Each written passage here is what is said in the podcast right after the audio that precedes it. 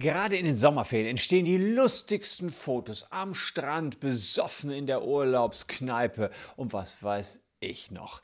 Aber darf ich diese Fotos auch posten? Viele von euch haben Bilder, auf denen noch irgendwie Menschen zu sehen sind. Und muss dann immer in jedem Einzelfall der Mensch rausretuschiert werden? Oder ist es egal, wenn es mindestens drei Personen sind? Da gibt es also viele Rechtsirrtümer, mit denen ich jetzt hier mal aufklären möchte.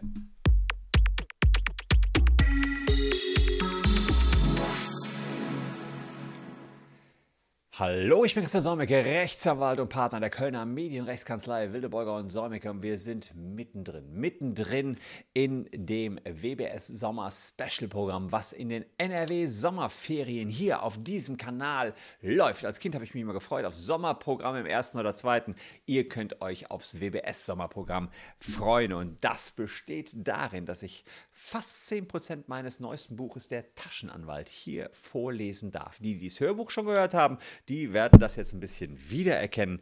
Die, die kennen ja meine Stimme und wer Bock hat, alles zu lesen, naja, der muss schon leider 14,99 beraten, denn das Buch gibt es über den QR-Code direkt in jeder guten Buchhandlung zu bestellen.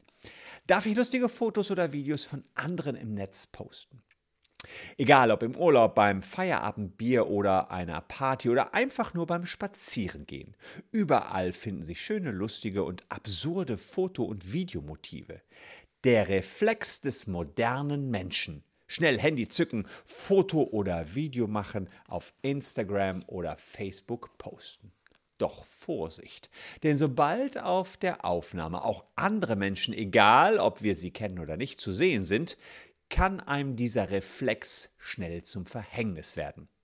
Denn was, wenn die anderen mit der Aufnahme überhaupt nicht einverstanden sind? Das ist eine Frage, die man sich nicht nur aus reiner Höflichkeit stellen sollte. Wer sie übergeht, kann sich ernsthaften rechtlichen Ärger einhandeln.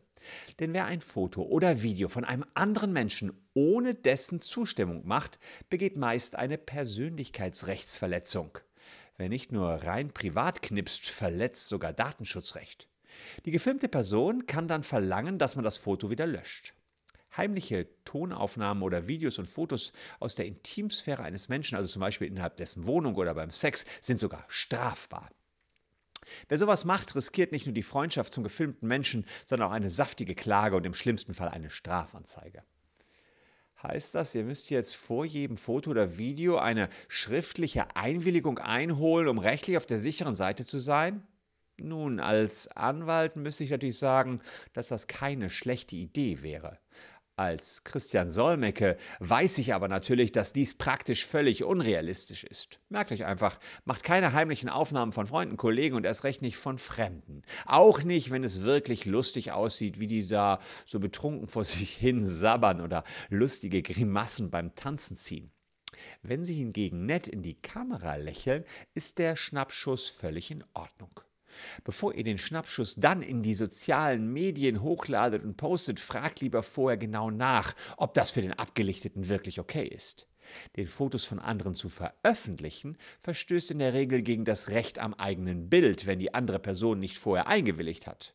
Von diesem Grundsatz gibt es zwar einige Ausnahmen, doch bei privaten Aufnahmen greifen diese in der Regel nicht. Wer sowas macht, riskiert also die Freundschaft und eine Klage und im schlimmsten Fall eine Strafanzeige.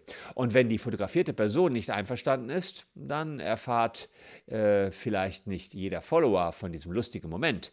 Aber ihr habt ihn ja selbst und könnt ihn auch später noch anschauen und darüber lachen, wenn ihr durchs Smartphone scrollt. Manchmal muss das einfach reichen.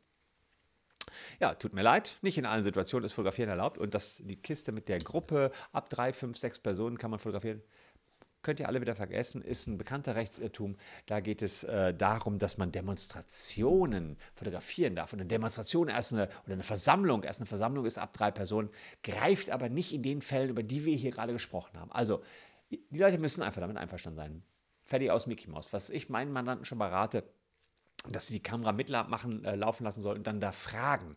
Also vielleicht kleiner Tipp an Mark Eggers hier, der ja auch immer lustig die Leute in allen möglichen Situationen äh, filmt, die, wenn die ihm ein Interview geben, nett in die Kamera lächeln, wissen sie, dass sie gefilmt werden, aber es muss auch noch die Einwilligung her, dass das Ganze veröffentlicht wird. Und wenn man einfach ein bisschen weiterlaufen lässt, fragt, hey, bist du damit einverstanden, dass es auf meinen Kanal geht? Wenn die dann Ja sagen, dann ist alles geritzt.